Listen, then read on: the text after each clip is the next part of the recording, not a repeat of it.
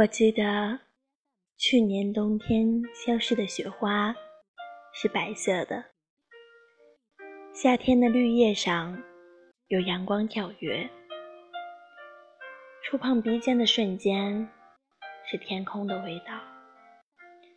回忆会褪色，但始终是温暖的。欢迎大家再次来到伟业默默电台。今天默默和大家分享的文章题目是：大部分的熬夜都无关努力，只是低效而已。文吴小诗。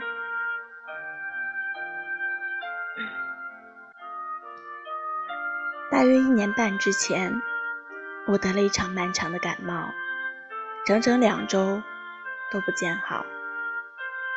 于是去校医院做了血液检查，校医看着我的化验单，说：“这贫血贫的也太严重了，怀疑我的造血功能有问题，建议去省内最大的医院做一个完整的血液检查。”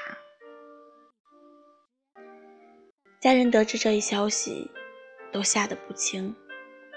我爸放下手里的工作。拎了一堆补品，赶来长沙看我。那架势，就像我正在学校坐月子。隔天清早，在爸爸的陪伴下，我去医院检查。因为是省里最好的血液科，来看病的人多到可怕。从挂号到付费，到领试管。各个环节都要排长队，爸让我在座位上等他，他胖乎乎的身子就跟着人堆一起挤着。从后脑勺看到他依稀的白发，我突然感觉自己很不孝。他都年近半百的人了，还要陪着不爱身体的我一起折腾。我很清楚。是因为熬夜把自己的身体弄坏了，可这个夜真的有那么非熬不可吗？明明可以白天完成的事情，我非要磨磨蹭蹭堆到深夜去做，实在太不应该。下午化验结果出来，门诊的专家说我造血功能没有问题，只是生理性贫血。好好调理身体的话，问题不大。总算是松了一口气。我爸当天便赶回去上班了。从这一天开始，我也几乎不再熬夜了。是不敢，也是不好意思。不敢是因为怕死，不好意思是因为愧对父母。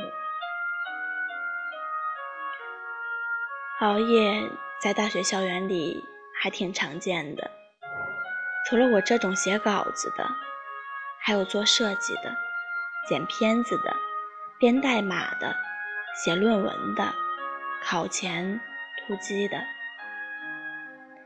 至于玩游戏的、看剧的和刷手机的，这些充其量只能叫晚睡，连熬夜都算不上。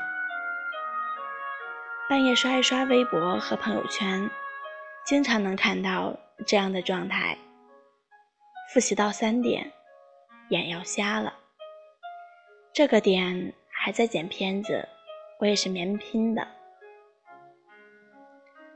状态底下自然是一堆嘉奖和安慰：“你太努力了，休息一下吧，别太拼命，身体最重要哦。”当事者带着我很努力的心理认同，继续披着月光把事做完。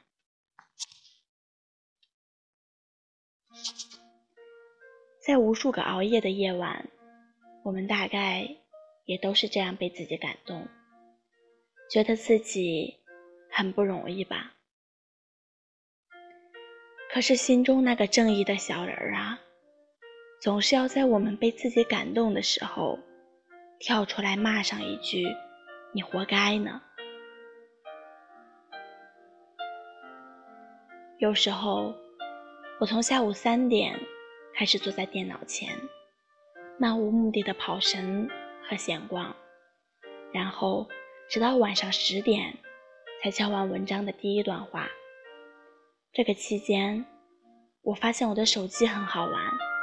我的水杯很好玩，我的桌子、我的头发，跟写作无关的一切都很好玩。一般的约稿有一周的准备时间，专栏和常驻就更不用说了，一整个月。这么长的准备时间，我有时间发呆，有时间无所事事。本可以轻松完成的一个个任务，被喜欢拖延的自己变成了截稿日期前的一个个无眠夜晚。这样的我，不，这样的我有很多，暂且称为这样的我们吧。这样的我们，跟上课时睡觉、考前不吃不睡复习的学渣没有两样。可即便是如此不堪的我们，也在希冀着得到“你太努力了，休息一下吧”之类的嘉奖与安慰，真是太燥得慌了。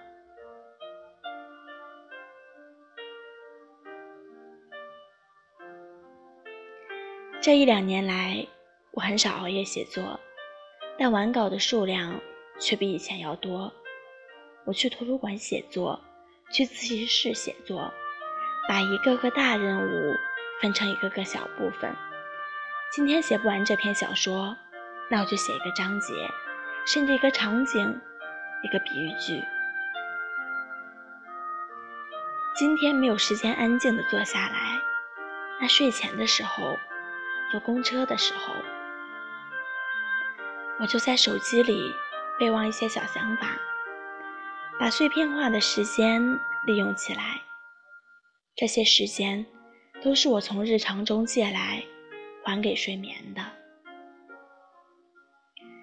我不会拿“我喜欢熬夜，因为我熬夜的时候效率高”这种话来自欺欺人了。我知道，这就跟“我喜欢迟到，因为迟到的时候我会走很快”一样毫无意义。被逼急了而跳过围墙的那条小狗，并不是什么潜力型选手。大部分的熬夜都无关努力，只是低效而已呀。大部分的熬夜都无关努力，那剩下的小部分呢？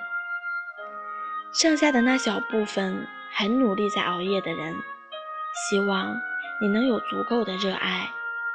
如果没有，那你或许应该考虑换一份工作，换一种兴趣，因为你的自由和健康比一切都重要。保持高效率和好睡眠，不要自欺欺人。今天的文章分享就是这样。默默读完这篇文章，忽然想到高考前的默默。当时的默默也是每天熬夜，说熬到凌晨两点三点，但是现在想来，那应该是效率低而已吧。感谢您的收听，我们下期再见。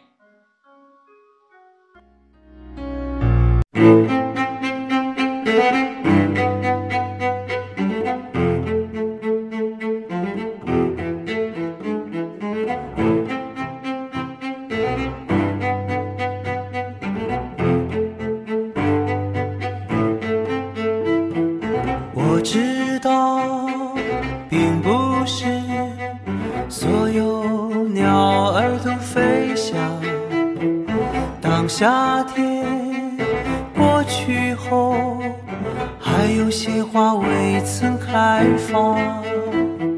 我害怕看到你独自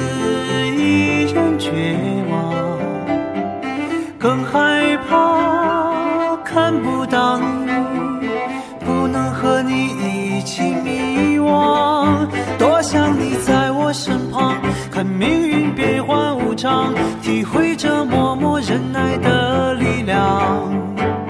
当春风掠过山岗，依然能感觉寒冷，却无法阻挡对温暖的向往。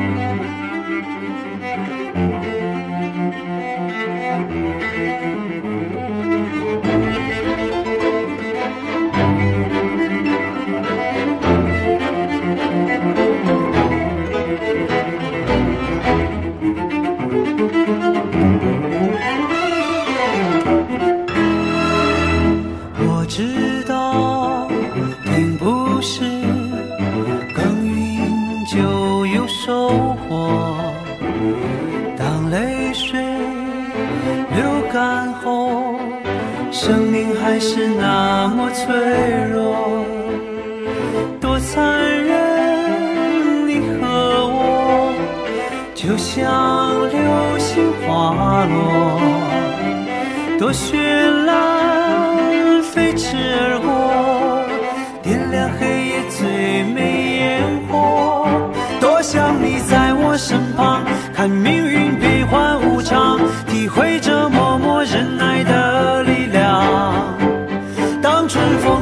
山岗，依然